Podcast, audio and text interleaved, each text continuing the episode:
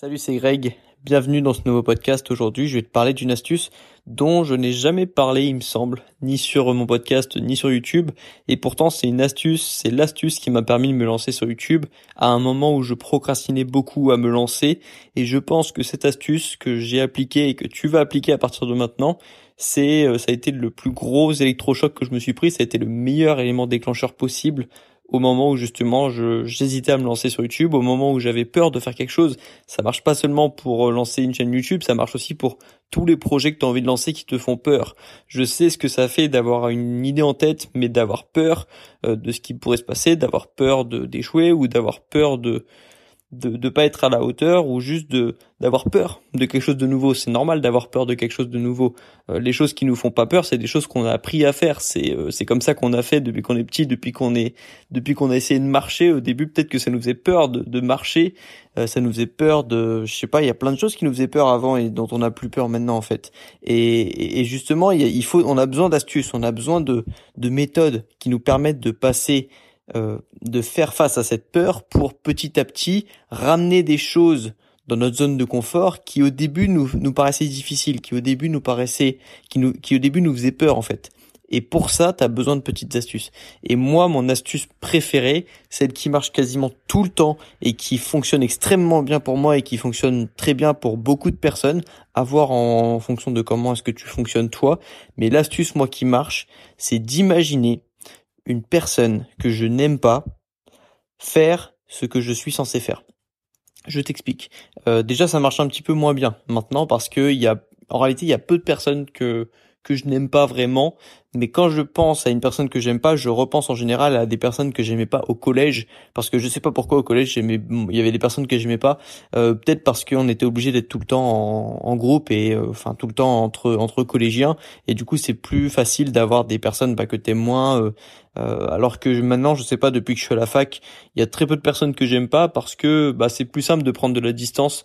Euh, tu as, as, le choix en fait de voir les personnes que tu as envie de voir ou de pas voir les personnes que tu as envie de pas voir. Et du coup, c'est vrai que j'ai du mal à imaginer maintenant une personne que j'aime vraiment pas. Mais du coup, je repense à une personne que j'aimais pas au collège et je l'imagine faire la chose que je suis en train de faire. Ou plus précisément, je l'imagine faire la chose que euh, l'objectif l'objectif final que je vise en fait.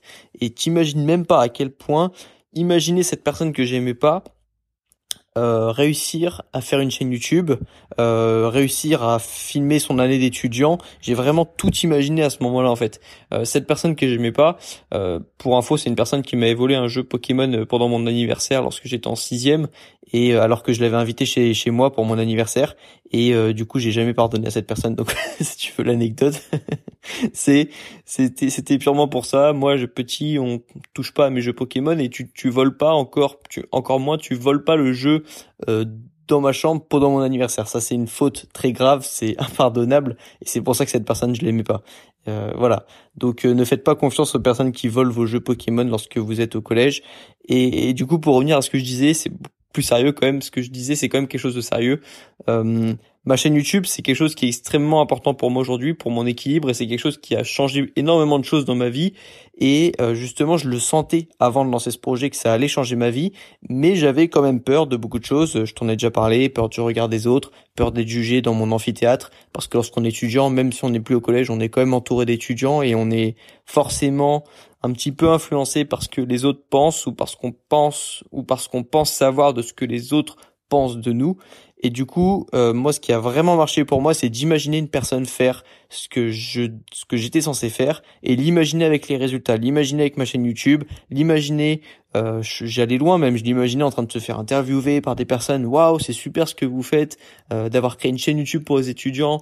Waouh, c'est super comme concept, bravo et je le voyais euh, je le voyais euh, aller euh, j'allais loin hein, je le voyais aller sur les plateaux TV je le voyais dire oui c'est vraiment une idée qui était importante pour moi tout en sachant tout en m'imaginant moi en fait derrière mon écran de télévision en train de voir un gars qui a juste mon idée en fait qui a, qui a mon petit bébé mon petit projet. C'est lui qui l'a fait et je pouvais rien faire en fait parce que bah même si moi j'avais eu l'idée, peut-être en premier, on s'en fiche le marché s'en fiche, euh, les étudiants s'en fichent, les étudiants veulent une personne qui parle de parle des études en fait peu importe la les idées n'appartiennent pas vraiment euh, les idées, tout le monde peut en avoir des idées. Ce qui compte, c'est qui va, qui va, qui va mettre en, en, application ces idées en fait.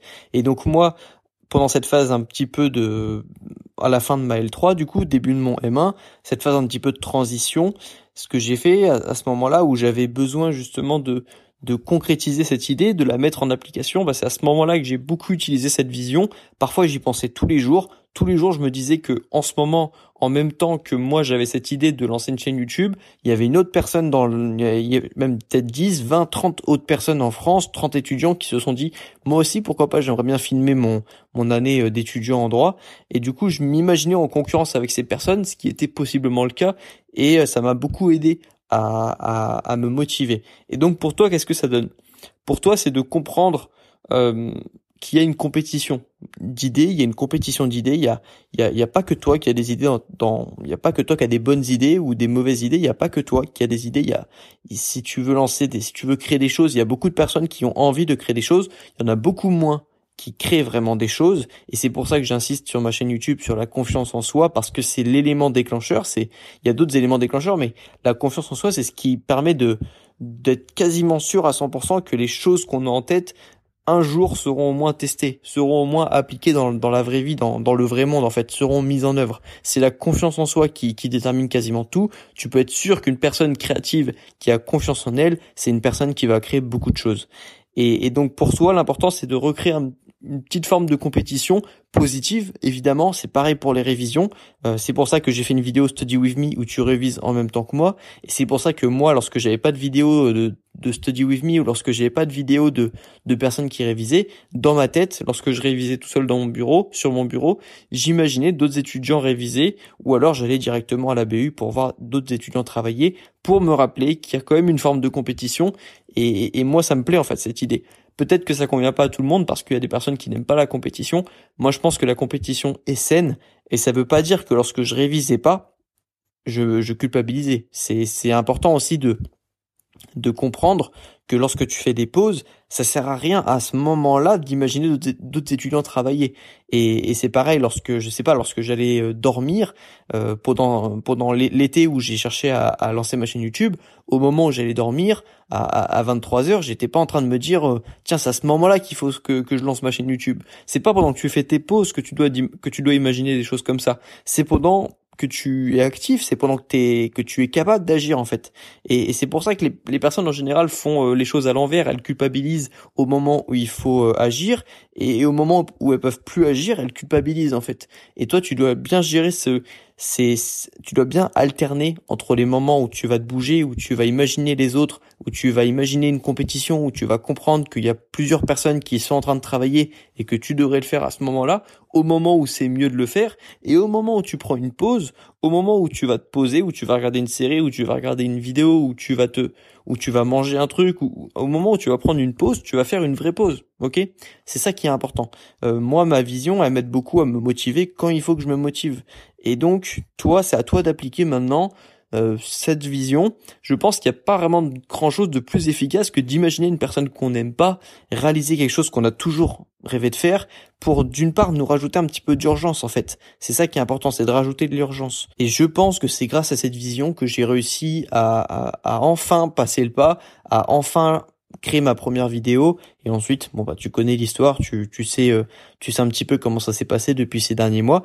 Et puis euh, puis je pense que cette vision euh, même si j'en parle pas souvent ça a été un élément déterminant pour moi. Et ça pour le coup c'est pas une astuce que que j'ai appris dans un bouquin ou que j'ai que que j'ai que j'ai entendu quelque part par quelqu'un ou que j'ai entendu dans, dans une vidéo. C'est vraiment une astuce qui est venue de moi et je pense que si elle vient de moi, cette astuce, c'est parce qu'elle marche extrêmement bien pour moi et je pense qu'elle va marcher bien pour beaucoup de personnes parce qu'on a quand même un minimum d'ego et, et c'est on, on, peut bien l'utiliser cet ego si on bah du, du coup si on s'en sert bien et qu'on arrive à en faire des choses utiles.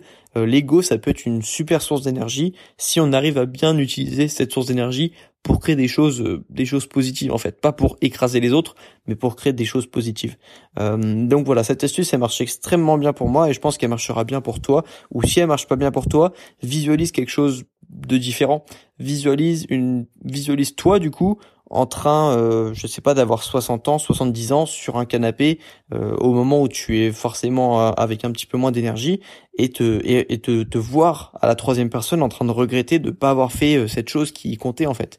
Tu peux te visualiser dans 30, 40 ans, tu peux te visualiser dans 5 ans en regrettant quelque chose que tu es que tu aurais pu faire aujourd'hui, tu vois. Tu peux visualiser beaucoup de choses. Je te répète souvent d'avoir une vision, mais la vision peut aussi t'aider à te bouger. Euh, elle peut t'inspirer la vision. Tu peux te visualiser toi dans 10 ans euh, avec la vie que tu as envie d'avoir, que tu aimerais avoir, et te visualiser dans 10 ans, et puis te dire bon bah qu'est-ce qu'il faut que je fasse pour avoir cette vie dans 10 ans ou dans 5 ans. Et tu peux aussi te visualiser pour te mettre un petit coup de fouet, pour te motiver, et euh, tu peux te visualiser, te visualiser toi toi-même où tu peux du coup, comme je te l'ai dit dans ce podcast, visualiser une personne que tu n'aimes pas parce que ça marche aussi d'utiliser d'autres humains pour créer des choses positives, même si on ressent des choses négatives euh, envers ces humains. Mais on peut quand même créer des choses positives euh, avec euh, avec tout en fait. C'est aussi un message que je transmets souvent dans mes podcasts et je pense que l'exemple d'aujourd'hui c'était un bon exemple.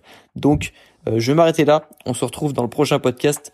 Bon courage dans tes projets, bon courage dans tes révisions et puis à la prochaine. Ciao